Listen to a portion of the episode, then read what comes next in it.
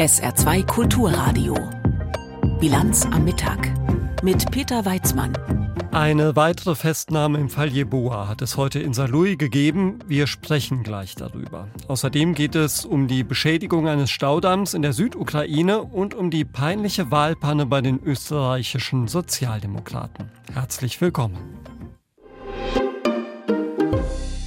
Samuel Jebua, Asylbewerber aus Ghana, gestorben in den Flammen seiner Unterkunft in Saarlouis im Jahr 1991. Mehr als drei Jahrzehnte später läuft in Koblenz ja ein Mordprozess gegen den damaligen Saarlouier Neonazi Peter S. Heute Morgen ist nun ein weiterer Tatverdächtiger festgenommen worden. Wie die Bundesanwaltschaft im SR bestätigt hat, wurde ein Haftbefehl gegen den ehemaligen Anführer der Saarlouier Neonazi-Szene Peter S.T. vollstreckt. Er stehe im Verdacht der Beihilfe zum Mord an Jeboa. Frage an unseren Reporter Thomas Gerber. Thomas, warum jetzt diese Festnahme? Ja, also die Schlinge um den Hals von Peter ST, um im Bild zu bleiben, hat sich so langsam zugezogen. Denn im Koblenzer Mordprozess ist klar geworden, bei den vielen Zeugenaussagen durch ehemalige Neonazis, dass ohne Peter ST in der damaligen Neonazi-Szene in Saarlouis nichts gegangen war. Auch in der Anklage ist er ja schon erwähnt worden. Da gab es ja vor dem Brandanschlag am 19.09.1991 1990 noch ein Treffen in einer Kneipe zwischen drei Neonazis, Peter S., Peter ST und Heiko S. Und Peter ST, der Neonazi-Führer von damals, soll das Gespräch damals auf die parallel laufenden Übergriffe auf Asylbewerberunterkünfte im Ostdeutschland gebracht haben und gesagt haben, so etwas wie in Hoyerswerda, das müsste auch mal hier in Saarlouis brennen. Und das war eigentlich schon für Beobachter von Anfang an so eine Art Anstiftung zum Brandanschlag, zum Mord gewesen. Jetzt hat die Generalbundesanwaltschaft äh, aufgrund der auch vielen Zeugenaussagen, die immer wieder gesagt haben, ohne Peter ST ist in der Neonazi-Szene nichts gegangen, jetzt äh, diese Beihilfe als Vorwurf jetzt äh, sich zu eigen gemacht und eben den Haftbefehl beantragt und auch vollstrecken lassen. Das heißt, dieser Vorwurf der Beihilfe bezieht sich konkret auf diesen Satz, den er in dieser Kneipe gesagt haben soll. Ja, also sozusagen als Spiritus Rector der Tat, ohne diese Bestätigung durch Peter S.T., so ist zumindest die These der Bundesanwaltschaft, hätte Peter S. das Feuer nicht gelegt. Eine direkte Brandbeteiligung, also direkte Beteiligung an der Tat, an der Brandlegung, wird Peter S.T. zumindest bis jetzt nicht vorgeworfen. Nun wurde heute ja noch etwas bestätigt von der Bundesanwaltschaft, nämlich eine Hausdurchsuchung bei einem dritten Tatverdächtigen. Was hat es denn damit auf sich? Ja, das ist der Kneipenteilnehmer Heiko S. Äh, er ist zuletzt schwer belastet worden von Peter S. In dem Geständnis hat Peter S. gesagt, eigentlich treibende Kraft für diese Nacht sei Heiko S. gewesen. Er sei es auch gewesen, der Benzin mitgebracht hat. Mit ihm sei er gemeinsam zu der Asylbewerberunterkunft gegangen. Heiko S. habe auch das Feuer gelegt. Heiko S. ist aus der Szene ausgestiegen. Er er ist noch auf freiem Fuß, aber die Bundesanwaltschaft hat mir jetzt bestätigt, es gibt einen dritten Tatverdächtigen. Den Namen Heiko S. wollte sie nicht nennen, aber bei diesem dritten Tatverdächtigen habe es bereits eine Hausdurchsuchung gegeben. Also ich gehe mal davon aus, als dritter Tatverdächtiger kommt nur der dritte Mann aus der Kneipe in Frage. Das wäre der Aussteiger Neonazi Heiko S diese neuen Aktivitäten der Bundesanwaltschaft mit dieser Durchsuchung und dieser Verhaftung, worauf kann man die jetzt zurückführen? Sind die aus dem Prozess quasi entstanden?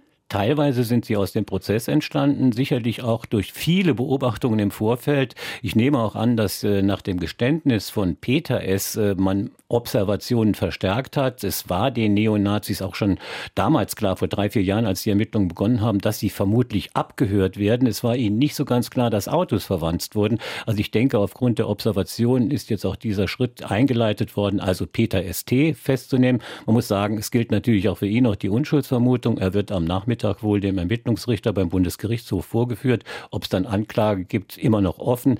Allerdings, äh, man hat ganz klar den Eindruck, der braune Sumpf von damals in Saarlouis, er wird jetzt mehr als 30 Jahre danach offensichtlich mal richtig trockengelegt. Nun steht ja eben in Koblenz immer noch Peter S. als Hauptbeschuldigter vor Gericht. Was bedeuten diese neuen Entwicklungen jetzt für dieses Verfahren? Ja, das wird wohl einfach weitergehen. Man wird die beiden Verfahren, wenn denn Heiko S. tatsächlich auch Beschuldigter wird, Anklage erfolgt und so weiter und so fort, dann wird man diese beiden Verfahren abtrennen. Also es wird dann möglicherweise nach dem Urteil in Koblenz, äh, was mit einem Schuldspruch enden wird, es gibt ein Geständnis von Peter S., dass man dann nochmal zwei neue Verfahren oder ein Zusammenverfahren für zwei Personen dann nochmal erleben wird. Wie gesagt, die Geschichte wird dann jetzt offensichtlich im Nachhinein, 30 Jahre danach, auch strafrechtlich aufgearbeitet. Informationen von Thomas Gerber zur Verhaftung des damaligen Anführers der Saloja Neonazi-Szene Peter St. im Fall Jeboa. Und wir haben schon kurz vor der Sendung miteinander gesprochen. Die ersten Reaktionen machen schon deutlich, wie ernst das genommen wird, was sich da derzeit in der Nähe von Cherson in der Ukraine abspielt. Dort ist ein Staudamm schwer beschädigt worden, Wasser überflutet die Gegend. EU-Ratspräsident Michel sagte, die Zerstörung ziviler Infrastruktur sei ein Kriegsverbrechen. Russland und seine Stellvertreter würden zur Verantwortung gezogen werden. Der tschechische Außenminister Lipavsky sagte, der Angriff auf den Staudamm oberhalb von bewohntem Gebiet sei vergleichbar mit dem Einsatz von Massenvernichtungswaffen gegen Zivilisten. Und auch Bundeskanzler Scholz sieht im Angriff auf den Staudamm eine neue Dimension des Ukraine-Kriegs. Andrea Beer berichtet aus der Ukraine über die Lage am Staudamm. Ohne irgendeine Barriere strömen die Wassermassen des Dnipro flussabwärts über den zerstörten Staudamm bei Nova Kachowka. Das zeigt ein Video, das die regionale Militärverwaltung von Cherson am frühen Morgen veröffentlicht hat. Damit ist eingetreten, was viele schon lange befürchtet hatten. Nach ukrainischen Angaben haben russische Truppen den Staudamm, an dem sich das Wasserkraftwerk und die Turbinen befinden, kurz vor drei Uhr morgens ukrainischer Zeit gesprengt. Der Damm ist dreieinhalb Kilometer lang und in der Mitte zusammengebrochen. Die Explosion habe den Maschinenraum des Kraftwerks so stark zerstört, dass er nicht zu reparieren sei. Das teilte Alexander Prokudin mit, der Chef der Militärverwaltung der Region Cherson. Innerhalb der nächsten fünf Stunden erreicht der Wasserstand einen kritischen Wert. Die Evakuierung der menschengefährdeter Gebiete hat begonnen. Bitte packen Sie Ihre Dokumente und wichtige Gegenstände ein. Ich wende mich auch an die Bewohner des linken Ufers. Bitte tun Sie alles, um sich zu schützen und Ihr Leben zu retten. Verlassen Sie den Gefahrenbereich sofort. Prokudin wandte sich damit auch an die Menschen auf der linken, russisch besetzten Uferseite des Dnipro. Der Ort Novakachowka und das nahegelegene Wasserkraftwerk am nun zerstörten Staudamm sind seit dem ersten Tag der russischen Großinvasion unter Kontrolle der Besatzer. Innenminister Ihor Klimenko schrieb auf Facebook, bis zu 80 Orte und Dörfer seien akut von Überschwemmung bedroht, die meisten auf der russisch besetzten linken Uferseite des Dnipro. Die rechte Uferseite ist unter ukrainischer Kontrolle und allein dort seien nun rund 16.000 Menschen in Gefahr. Mit Evakuierungsbussen und Zügen sollen sie erst nach Mikolaev gebracht werden und von dort aus weiter nach Odessa, Chmelnytsky oder Kiew. Wladimir Saldo ist Vertreter der russischen Besatzer im besetzten Teil der Region Cherson. Er sagte auf Telegram, die Ukraine habe das Wasserkraftwerk mit Raketen beschossen. Diese Zerstörung führt dazu, dass eine große, aber nicht kritische Wassermenge den Dnieper hinunterfließt. Allerdings wurden Felder entlang der Küste weggeschwemmt und die friedliche Infrastruktur gestört. Die Lage werde sich dadurch nicht wesentlich ändern, so der Besatzungsvertreter. Doch die Sprecherin des Ukraine ukrainischen südlichen Militärkommandos Natalia Homeniuk bewertete dies völlig anders. Russland versuche auf diese Weise, die ukrainische Gegenoffensive zu stoppen. Ihre Schusslinie wird sich also offensichtlich verschieben, erheblich verschieben, weil das Wasser seinen Zweck erfüllt. Dank dieses Hochwassers müssten sie sich so weit wie möglich vom linken Ufer entfernen, was bedeutet, dass es für die Bewohner von Cherson auf dem rechten Ufer etwas einfacher sein wird in Bezug auf den russischen Beschuss. Präsident Präsident Volodymyr Zelensky erklärte nach einer Sondersitzung des Nationalen Sicherheits- und Verteidigungsrats, man habe sich auf eine Reihe von Maßnahmen geeinigt, um Russland zur Verantwortung zu ziehen. Die Zerstörung des Wasserkraftwerks und des Staudamms löste auch flussaufwärts große Besorgnis aus. Dort steht das russisch besetzte Atomkraftwerk Saporegia, das aus einem Stausee des Dnipro Wasser zur Kühlung bezieht. Seit Dienstagmorgen sinke der Pegel dort rapide. Das teilte das staatliche Unternehmen Ukrohydroenergo mit, das die Wasserkraftwerke in der Ukraine verwaltet. Die Explosion im Kachowska-Wasserwerk könne für das AKW Folgen haben. Das teilte auch der ukrainische Betreiber Energoatom mit. Die Situation im Atomkraftwerk sei jedoch unter Kontrolle und im Moment genügend Wasser vorhanden.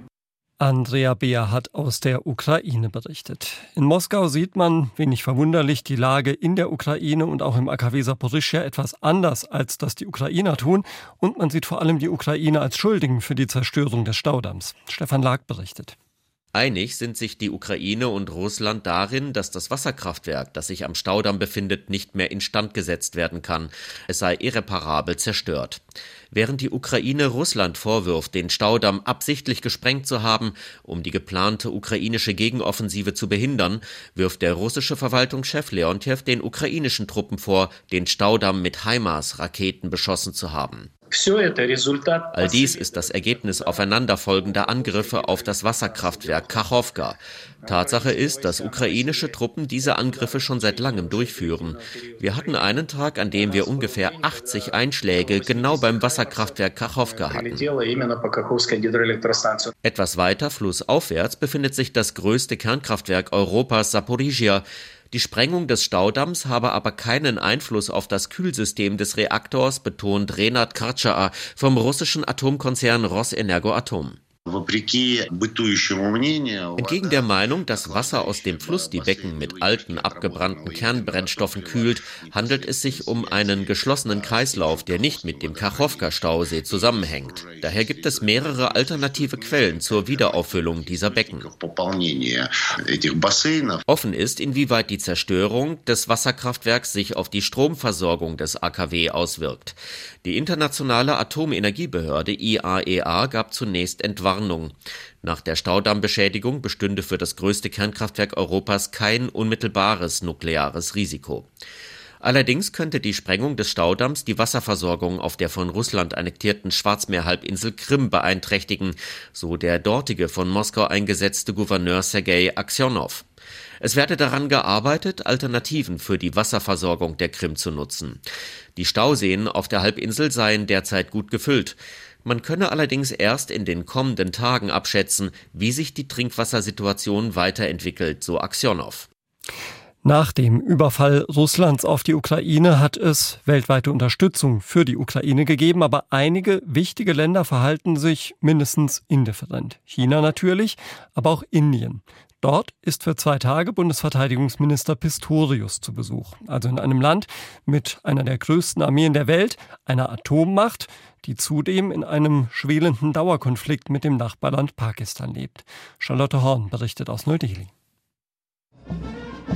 Empfang für Boris Pistorius mit militärischen Ehren in Neu-Delhi. Indien bemüht sich um den Gast aus Deutschland. Pistorius tauschte sich mit seinem indischen Amtskollegen Rajnath Singh eine Stunde lang aus. Mit dabei waren auch hochrangige Vertreter des indischen Militärs.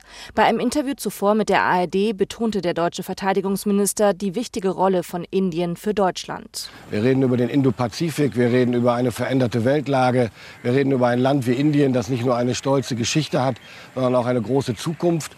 Äh, und es ist ein wichtiger, einer der wichtigsten Partner überhaupt in der Region. Und deswegen ist es naheliegend, dass äh, Deutschland sich hier bemüht. Seit den 80er Jahren kooperieren Deutschland und Indien im militärischen Bereich. Für das kommende Jahr kündigte Pistorius eine militärische Übung auch mit der deutschen Marine an. Denn auch für Deutschland seien sichere Handelswege im indopazifischen Raum wichtig. Bei dem Treffen mit dem indischen Verteidigungsminister waren auch Vertreter der deutschen Rüstungsindustrie zugegen. Unter anderem von ThyssenKrupp Marine Systems, TKMS. Kooperationsprojekte seien sehr wichtig, so Pistorius nach dem Treffen. In dem Fall könnte es zum Beispiel die Beschaffung von sechs U-Booten sein, äh, der TKMS. Es könnte ein Leuchtturmprojekt werden. Wir haben uns darüber unterhalten, wie weit das Verfahren fortgeschritten ist scheint ein großes Interesse an diesen U-Booten zu geben. Verträge habe er aber nicht im Gepäck, so Pistorius. Dennoch. Hier wäre ein großer Auftrag, der hier an die deutsche Industrie ginge, ein wichtiger Auftrag, nicht nur für die deutsche Industrie, sondern auch vor allen Dingen für Indien und die indisch-deutsche strategische Partnerschaft. Denn bisher bezieht Indien mehr als zwei Drittel seiner Waffen und militärischen Güter aus Russland. Das hat vor allem historische Gründe. Doch durch den Krieg in der Ukraine sind die Lieferungen nicht gesichert und Indien will raus aus dieser Abhängigkeit, sucht neue Partner wie die USA, Frankreich und Deutschland.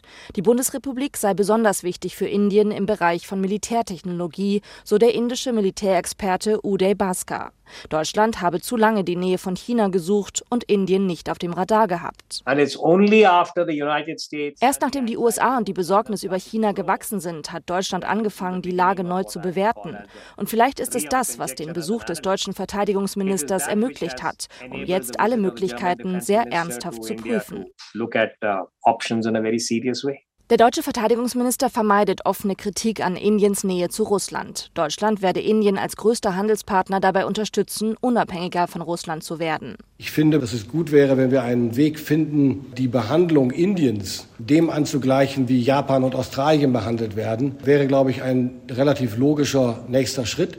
Daran müssen wir arbeiten. Das ist zunächst eine politische Entscheidung in Deutschland. Die Diskussion werden wir führen müssen. Am Nachmittag trifft sich der deutsche Verteidigungsminister mit indischen Start-ups, die sich auf militärische Technologie spezialisiert haben. Morgen reist Pistorius weiter in die Hafenstadt Mumbai. Dort steht auch ein Besuch einer Werft an. Sie hören die Bilanz am Mittag auf SA2 Kulturradio. Die Wahlpanne bei der österreichischen SPÖ und die Verfolgung Homosexueller in Uganda. Das sind gleich noch Themen bei uns. Jetzt gibt's erstmal Wichtiges in Kürze für Sie mit Sarah Sassou.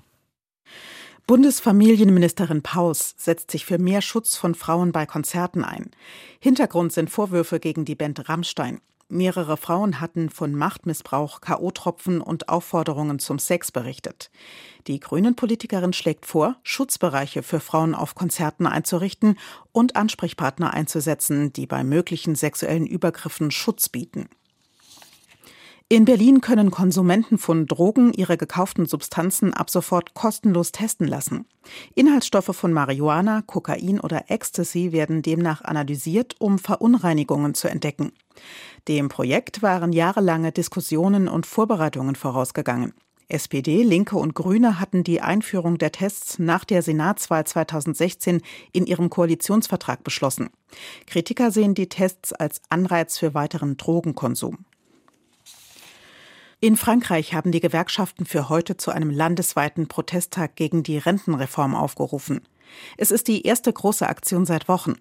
Nachdem Präsident Macron seine Reform auf legale, aber umstrittene Art durchs Parlament gebracht hatte, waren die Proteste abgeflaut. Anlass der neuen Gewerkschaftsaktionen ist der Versuch einer Splitterpartei, die Rentenreform per Gesetz rückgängig zu machen. Die französischen Sicherheitsbehörden rechnen damit, dass sich heute insgesamt bis zu 600.000 Menschen an dem Protest beteiligen. Brasilien will stärker gegen die Zerstörung des Regenwaldes im Amazonasgebiet vorgehen. Präsident Lula hat jetzt entsprechende Pläne vorgestellt. Danach sollen Geheimdienstinformationen und Satellitenbilder genutzt werden, um illegale Holzfäller zu entdecken. Außerdem sollen die Strafen verschärft werden. Die Abholzung des Regenwaldes hatte unter Lulas Vorgänger Bolsonaro Höchstwerte erreicht. Papst Franziskus ist offenbar wieder im Krankenhaus. Nach Informationen der italienischen Nachrichtenagentur ANSA ist das Oberhaupt der katholischen Kirche seit dem Vormittag in der Gemelli-Klinik, und zwar für Kontrolluntersuchungen. Vom Vatikan gab es dazu keine Stellungnahme. Der 86-jährige Papst Franziskus war in dem Krankenhaus bereits Ende März wegen einer Bronchitis behandelt worden. Der Vorsitzende der Gewerkschaft der Polizei im Saarland, Maas, gibt im Juli sein Amt auf.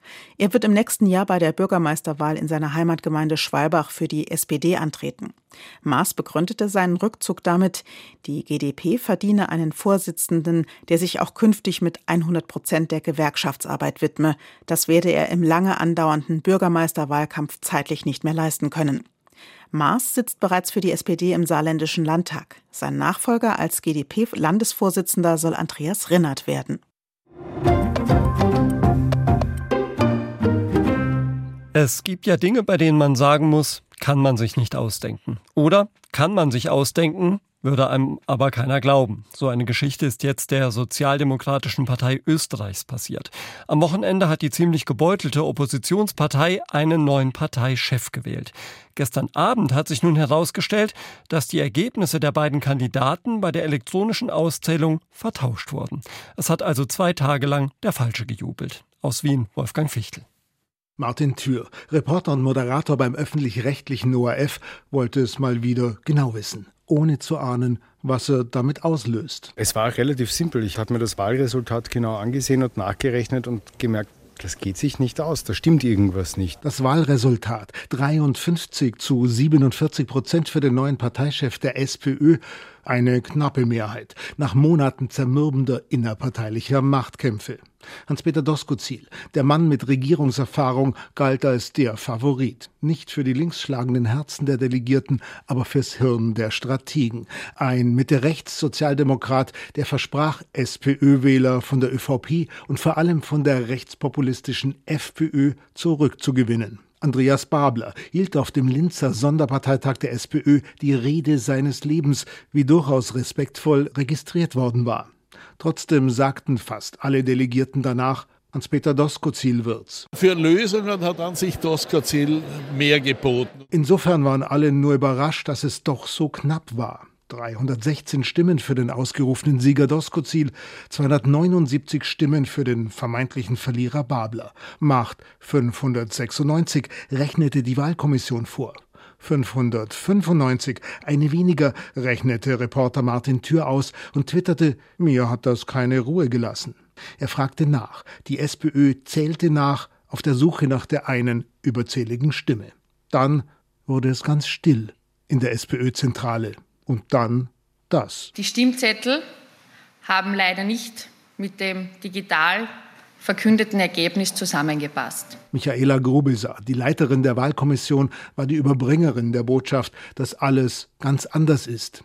Excel soll es gewesen sein, das Rechenprogramm, die Namen wurden vertauscht, der Verlierer war der wahre Sieger. Somit wurde am vergangenen Parteitag Andreas Babler zum neuen Bundesparteivorsitzenden der SPÖ gewählt und ich möchte ihn an dieser Stelle herzlich beglückwünschen. Ibiza. Der Aufstieg und Fall des Sebastian Kurz, Österreichs Politik, hat viel zu bieten an Skandalen. Bei dem Schauspiel, das die SPÖ gerade gibt, bleibt aber nicht nur Martin Thür kurz die Luft weg. Aber so etwas habe ich tatsächlich noch nie erlebt in Österreich, dass eine Partei daran scheitert, 600 Stimmen von Delegierten auszuzählen. Das ist auch für österreichische Verhältnisse etwas völlig Neues. Wer keine Wahlen organisieren kann, wird auch keine gewinnen, spotten die politischen Mitbewerber. Das müssen wir uns jetzt gefallen lassen, sagt der gefühlte Zweitagessieger Doskozil. An der SPÖ-Basis geht es rund, sagt Eva Maria Holzleitner, stellvertretende SPÖ-Vorsitzende, die den Parteitag moderiert, aber nicht mitgezählt hat.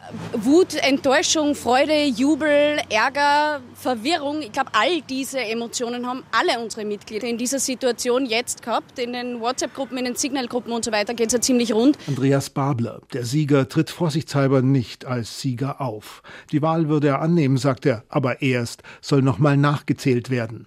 Und Reporter Martin Thür hat einfach nur seinen Job gemacht sagt er. Äh, man wünscht sich ja immer, dass durch äh, die eigenen Recherchen Dinge öffentlich werden. In dem Fall habe ich gar nicht damit gerechnet. Es war einfach nur eine Kontrolle. Ich wollte einfach sicher gehen, dass da alles korrekt ist. Dass das so etwas auslöst, hätte ich mir nie gedacht. Wolfgang Fichtel hat über eine peinliche Wahlpanne in Österreich berichtet. Eine echte Wahl haben die Menschen in Uganda schon eine ganze Weile nicht mehr gehabt. Der ehemalige Hoffnungsträger für Demokratie und Fortschritt, Yoweri Museveni, hat sich seit seiner Amtsübernahme im Jahr 1986 längst zum Autokraten entwickelt. Der Präsident Ugandas hat mittlerweile viele Feindbilder kultiviert. Zu denen gehören auch Menschen, die schwul, lesbisch, trans oder queer sind. Uganda hat vor kurzem eines der extremsten Anti-LGBTQ-Gesetze der Welt verabschiedet. Der Verfolgung von Menschen Menschen ist damit Tür und Tor geöffnet. Navina Kultur berichtet.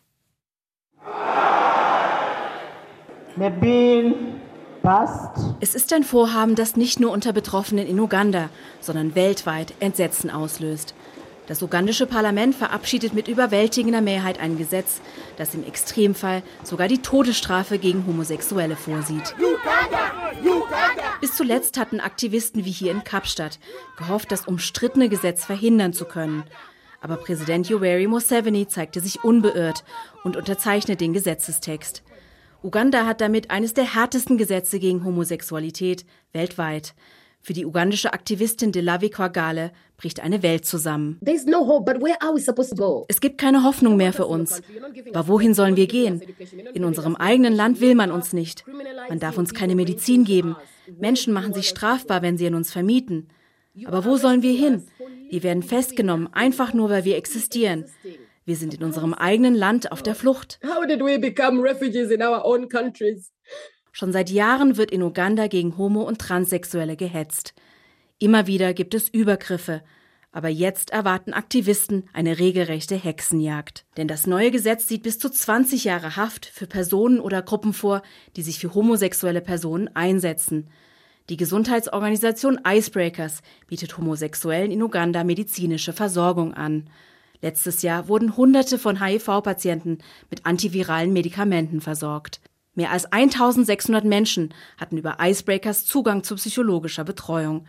Und genau diese medizinische Versorgung ist jetzt in Gefahr, sagt einer der führenden Mitarbeiter von Icebreakers. Aus Sicherheitsgründen möchte er anonym bleiben. Unsere Leute haben Angst. Es kommen weniger Patienten zu uns, weil sie Angst haben, festgenommen zu werden.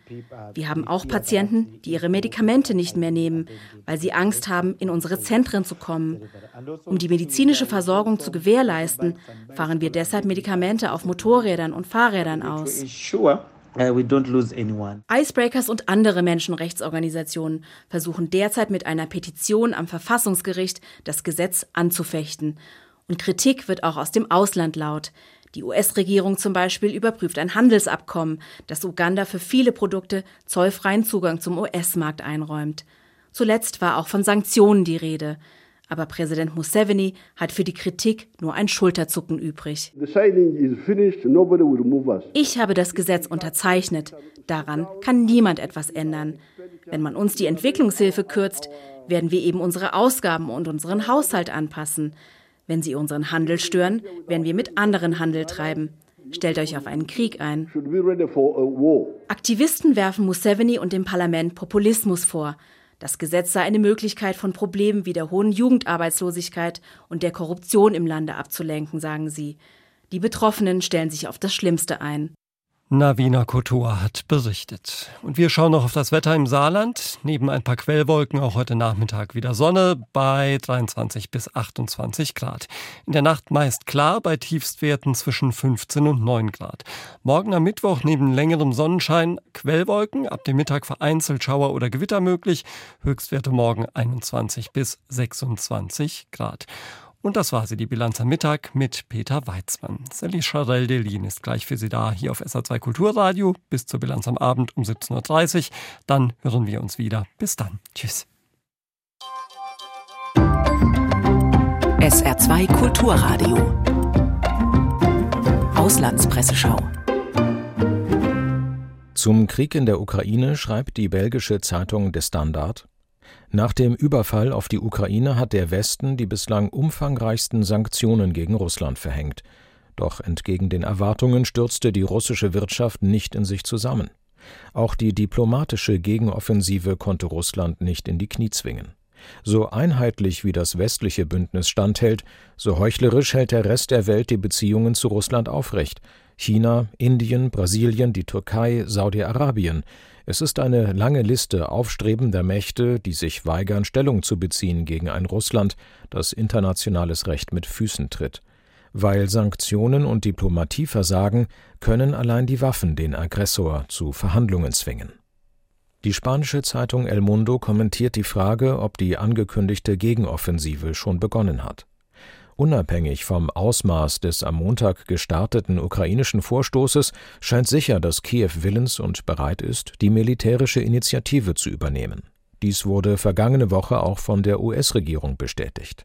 Man habe der Ukraine das notwendige Kriegsmaterial geliefert, hieß es. Auf der diplomatischen Arena ist die Lage allerdings festgefahren, trotz der verschiedenen Vermittlungsbemühungen wie zum Beispiel des Papstes. Dessen Sondergesandter Kardinal Suppi traf am Montag in der ukrainischen Hauptstadt ein, um sich für ein Friedensabkommen einzusetzen, das noch in weiter Ferne liegt. Die ungarische Tageszeitung Népszava schreibt dazu Man hat so lange darüber gesprochen, dass die Ukrainer inzwischen ohne großes Aufsehen ihre Taktik zu ändern vermochten. Anstelle großer Panzervorstöße und Durchbrüche an diesem oder jenem Frontabschnitt richtet sich die erste Phase der Gegenoffensive gegen grenznahe russische Ortschaften. Die Russen sind weder militärisch noch mental darauf vorbereitet. Die finanziellen Reserven reichen noch aus, das Sicherheitsgefühl ist hingegen erschüttert, wenn sich in Russlands grenznahen Dörfern Explosionen ereignen oder sogar in Moskauer Wohngebieten.